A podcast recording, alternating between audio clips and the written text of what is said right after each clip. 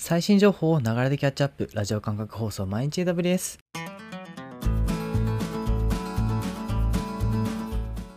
おはようございます。サーバーワークスの篠崎です。6月7日今日も最新のアップデートを皆様にお届けしていきます。電車に乗りながらご飯を食べながらちょっとしたながら時間で気軽にキャッチアップしていきましょ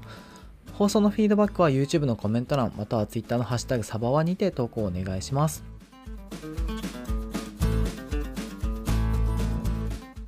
はい今週の小話もフリーなので少しだけ話そうかなと思います。えー、私はですね、えー、文系学部卒で今新卒2年目でしかもですね配属されてからまた3ヶ月なんですけれどもほぼ毎日ですね AWS ってすごいなーって思ったりとか AWS 全然わからんって思いながらちょっと仕事をしています。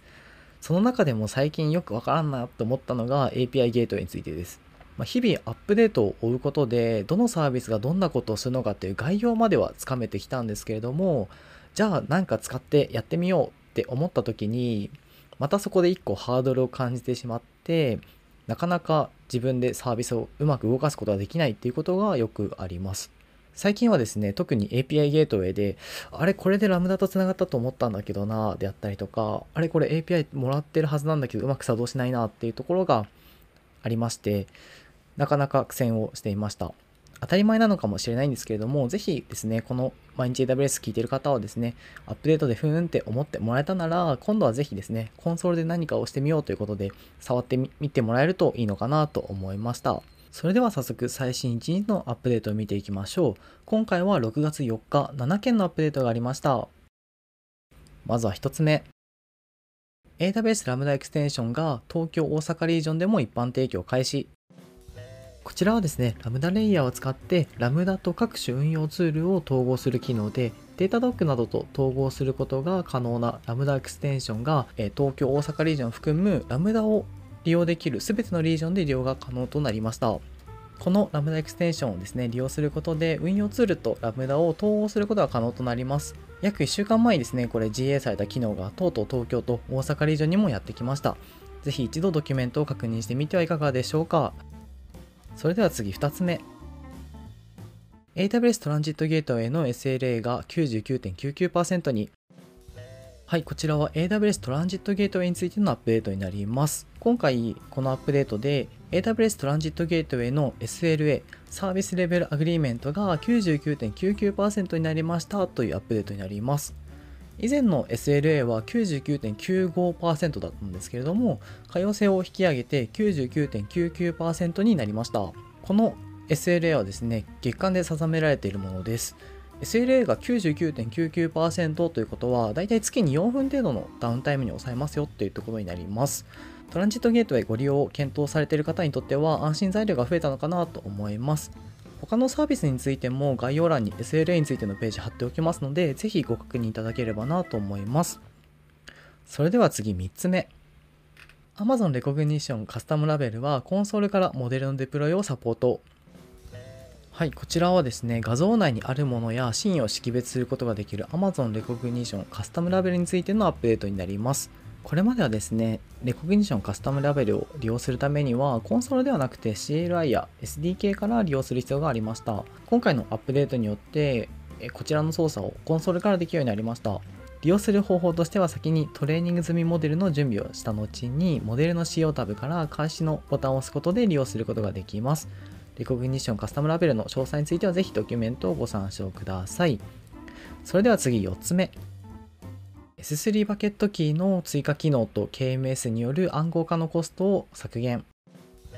はい、こちらは S3 に関するアップデートになります。今回新しく追加された機能は S3 バケットキーを使用するオブジェクトの識別とコピーのサポート追加です。まずはじめに S3 Bucket Key とは S3 インベントリや S3 バッチオペレーションで使われるキーのことになります。特にですね S3 バッチオペレーションでは数百万から数十億のオブジェクトに対してジョブを実行することができる機能になります。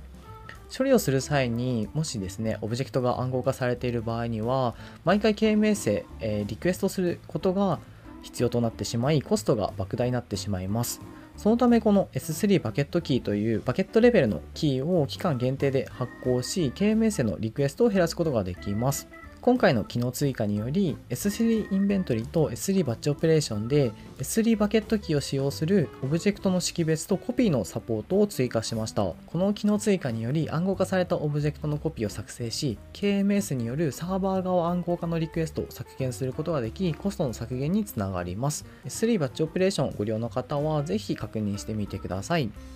それでは次5つ目。AWS IoT Core for LoRaWAN でローラー1ゲートウェイ管理機能が追加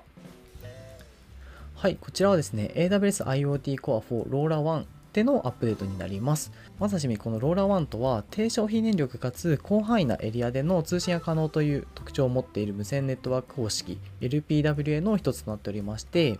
IoT の特徴として単一のデータのサイズは小さいけれども量が多いため消費電力を抑えて通信を行いたいといった場合がほとんどかなと思います。このために生まれてきたのが LPWA でありその一つが LoRaWAN となっております。AWS と接続することによってこの LoRaWAN ネットワークサーバーを操作せずにプライベート LoRaWAN ネットワークをセットアップすることができます。今回追加された新機能として3つございまして登録されているゲートウェイのリアルタイム接続ステータスを取得可能になりましたよといったことがあります。こちらですね、タイムスタンプを待つことなく、監視やトラブルシューティングなどが可能となります。次に2つ目なんですけれども US915、au915 周波数帯を使用する場合にデバイスとゲートウェイ間の通信に必要なサブバンドまたはチャンネルプランを指定することが可能となりました周波数チャンネルを変えることによってトラフィックの衝突を抑えることができます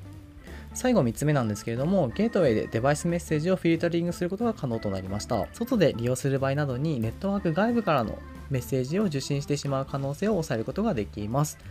AWS IoT Core ご利用の方はぜひ一度確認してみてはいかがでしょうか。それでは次6つ目。AWS CLIO の SSM セッションマネージャープラグインがオープンソースにはい、こちらのアップデートなんですけれども、CLI 用の SSM セッションマネージャープラグインがオープンソースとなり、GitHub でソースが公開されました。このリリースにより、セッションマネージャープラグインの詳細な設計などを把握することができます。またですね、このセッションマネージャー機能を独自アプリケーションに埋め込むこともできます。セッションマネージャープラグインご利用の方は、ぜひ一度 GitHub を参照してみてはいかがでしょうか。それでは最後7つ目。Amazon ゲームリフトが Unreal 4.26の SDK サポートと更新を追加。はい、こちらはですね、マルチプレイヤーゲーム用のクラウドサーバーをホスティングするソリューション、Amazon ゲームリフト SDK に関するアップデートになります。この最新の SDK アップデートにより、RTS クライアント SDK を使用し、モバイルアプリケーションに IL2CPP を統合できるようになったということと、Unreal バージョン4.26用の Amazon ゲームリフトサーバー SDK をビルドできるようになりました。こちらはですね、主に次の3つのアップデートがございました。1つ目に RTS クライアント SDK に IL2CPP のサポートが追加されましたということと、ゲームリフト API の Describe Player Sessions および Get Instance Certificate の Unreal Engine 用のゲームリフトプラグインでのサポートが追加されました。そして最後に Unreal バージョン4.26のサーバー SDK サポートを作成しましたといったことになります。ぜひですねね、このゲームリフトをご利用の方はチェックしてみてはいかがでしょうか。以上7件、6月4日のアップデートでした。繰り返しになりますが、放送のフィードバックは YouTube のコメント欄、または Twitter のハッシュタグサバーにて投稿お願いします。また次回、毎日 AWS をお楽しみに。ではでは。